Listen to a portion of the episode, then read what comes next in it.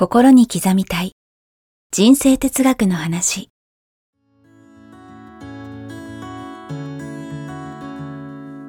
学校に行けない子どもたちからオリンピック選手をはじめとするアスリート企業経営者マネージャー新入社員。メンタルサポーターとして20年間にわたり講演研修を行ってきた成田義則が今と未来を変える人生哲学の話をお届けします。視聴者リスナーからの人生相談にもお答えします。こんにちは早川洋平です。こんにちは成田義則です。心に刻みたい人生哲学の話、えー、今回もやってまいりました。成田さんよろしくお願いします。よろしくお願いします。さあ、えー、成田さんこれが流れる頃、はい、ちょっとねあの涼しくなってるといいかなと思うんですけども、はい、えー、夏ってなんか夏バテしない秘訣ってあるんですか？夏バテし、いや、待てますよ、この異常なね。はい、もうこの気温はちょっと今までに経験してないような、はいはいま、年々ね、はい、暑くなってますものね。はい、だから10年先、5年先、10年先どうなっちゃうのかなって、うん、とっても不安なんですけど、はい、まあそんな形で夏バテしない方法、もうよく寝ること。あ、やっぱりそこ、ね、よく食べること。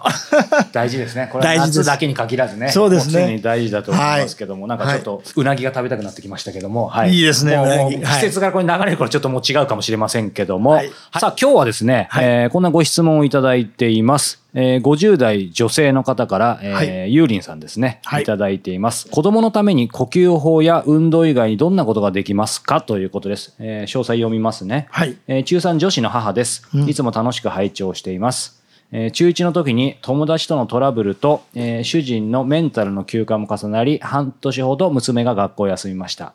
今では学校に行けていますが、時々呼吸ができなくなる時もあります。えー、私が何か心配事があるかと聞いても、ないと言います。自分ではパニック障害だと思っています。まずはそうなんだねと言い分を受け止めています。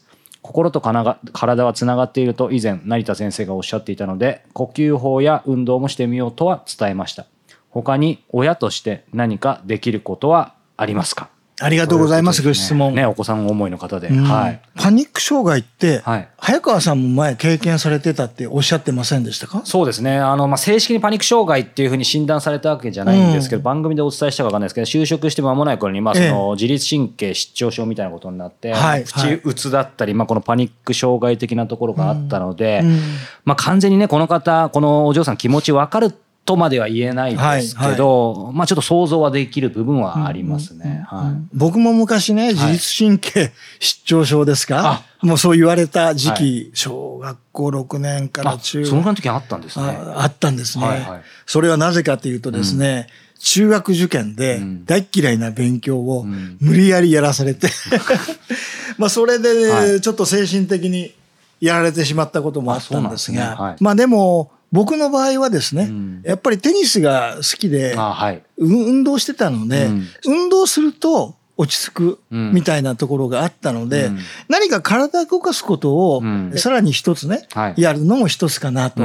いうふうに思いますね。何でもいいと思うんですけどね。はい、あとはですね、親ができることといったらば、子供にとっての理想の親、子供にとっての理想の親。は？い。はい、これを目指すことですね。子供にとってのやつがポイントですね。子供にとっての理想の親。はい、あなたが子供だった頃、どんなお父さんお母さんに、がいてくれたらば嬉しかったかなって考えてほしいんですよ。ああ、なるほど。自分が子供の頃ですね。自分が子供だった頃。はい、例えばお父さんお母さんが目の前で怒鳴り合ったり、うん、もう喧嘩して無視し合ったりとかね。はい、そんな姿ばっかり見てたら悲しいですよね、うん、まず一つ、はい、僕がいつも思うのは、うん、やっぱりお父さんお母さんがそれぞれ笑顔で自分の人生を楽しんでる姿。なるほど。これがね、うん、もう一番子供にとっては勇気を与える。うん、ああ、人生って楽しいんだ。大人になったって楽しいんだって思わせてくれる。背中を見せてくれる姿ですよね。はい、例えばもうことあるごとにも暗い顔して、はい、怒って、はい、もう悲しんだり、うん、もうどうしようもないとかね。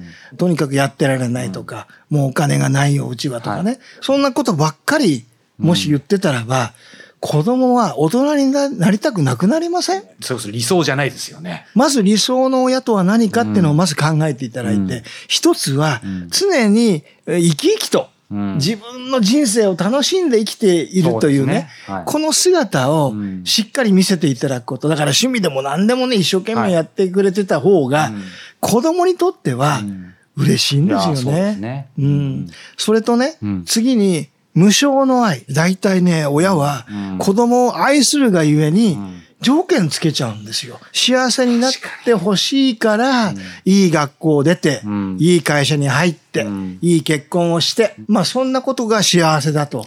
必ずそれ幸せにつながるんだという思い込みを持ってません？無償の愛から発してるはずなのに条件、思い込み入ってるんですね。そうなんです悲しいですね、ちょっと。だから親の言うこと、思い通りになったらいい子。親の思いを裏切られたら悪い子。これ条件がついちゃってるんですよ。はいだから子供が失敗しようがしまいが、うん、親の思い通りになろうがならないが、うん、常に子供のやりたいこと、子供を信じて応援する。この姿勢を常にぶれなく持ち続けてくれてる親って嬉しくないですか、うん、嬉しいですね。そこはね、すごい大事かなと思うんですね。そうするとなんか今お話伺ってると、ええなんかどうしても、まあ、僕も親の一人なんで、えー、なんかまさに今のね、あの、無償の愛があるがゆえに、うん、この方もそうかもしれないけど、何をしてあげられるかっていう、その do、うん、具体的に直接何をできるかっていうことにフォーカスしがちですけど、それは決して悪いことじゃないかもしれないですけど、それよりも、やっぱり何を直接子供にできるかも大事ですけど、自分がどうあるかっていうか、はい、だからやっぱ B ですよね。そうですね。なんかそっちの方が今の、つまりそれこそ僕、例えば僕が言われたとして、僕自身がどういう生き方をしてるかとか、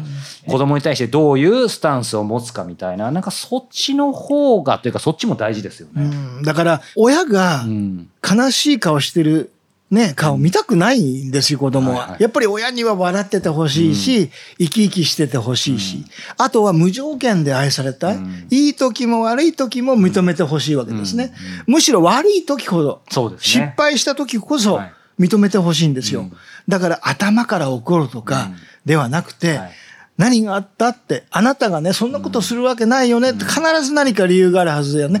まずそれを聞かせてって言ってくれる親か、まずは何やっちゃったの？って頭から怒る親で、全然伝わり方が違いますでしょ？で、なんでこうなっちゃうかっていうと、子供が愛するがゆえに、バッと感情的になっちゃうんですが、なぜそうなるかっていうと、明確に無償の愛を子供に伝えようって決めてないんですよ。子供にはどんなメッセージを子供が大人になるまでに伝えたいかっていうのを明確にしとかなければいけない。はい、その一つに、要は親としての理想像ですよね。うん、その中には無償の愛が伝わる親とかね、うん。うん、自分の人生って楽しいんだよって生き生きしている笑顔の自分が伝わる親とかね、まあいろんなことを理想像に書いていただいたとすればね、はいもう常にそれを意識していただくと、必ずそういうふうに発する言葉も変わってくるはずなんですよ。なのでぜひね、お子さんにできること、まず自分が生き生きと。本当そこですね。うん。楽しい人生を送ってる、充実してるよ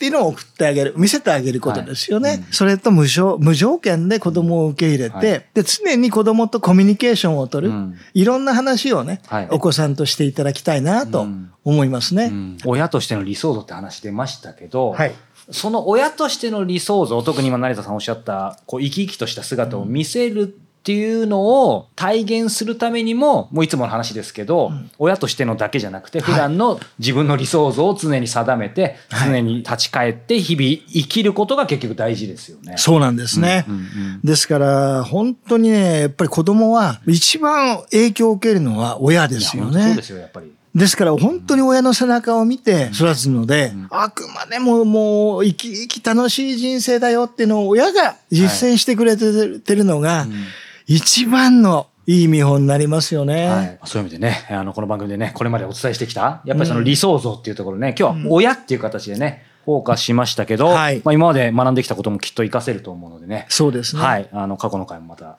聞いていただけたらと、はい、はい、思います。さあ、えー、この番組では引き続き皆様から成田さんへのご質問ご感想をどしどし募集しております。えー、詳しくは概要欄を、えー、ご覧ください。また、えー、この番組は映像、音声、そして文字でもお楽しみいただけます。えー、無料のニュースレターをご購読いただきますと、えー、文字、音声と合わせて、えー、テキストでもこの番組をお楽しみいただけますので、ぜひご登録いただければと思います。ということで、成田さん、今日もありがとうございました。ありがとうございました。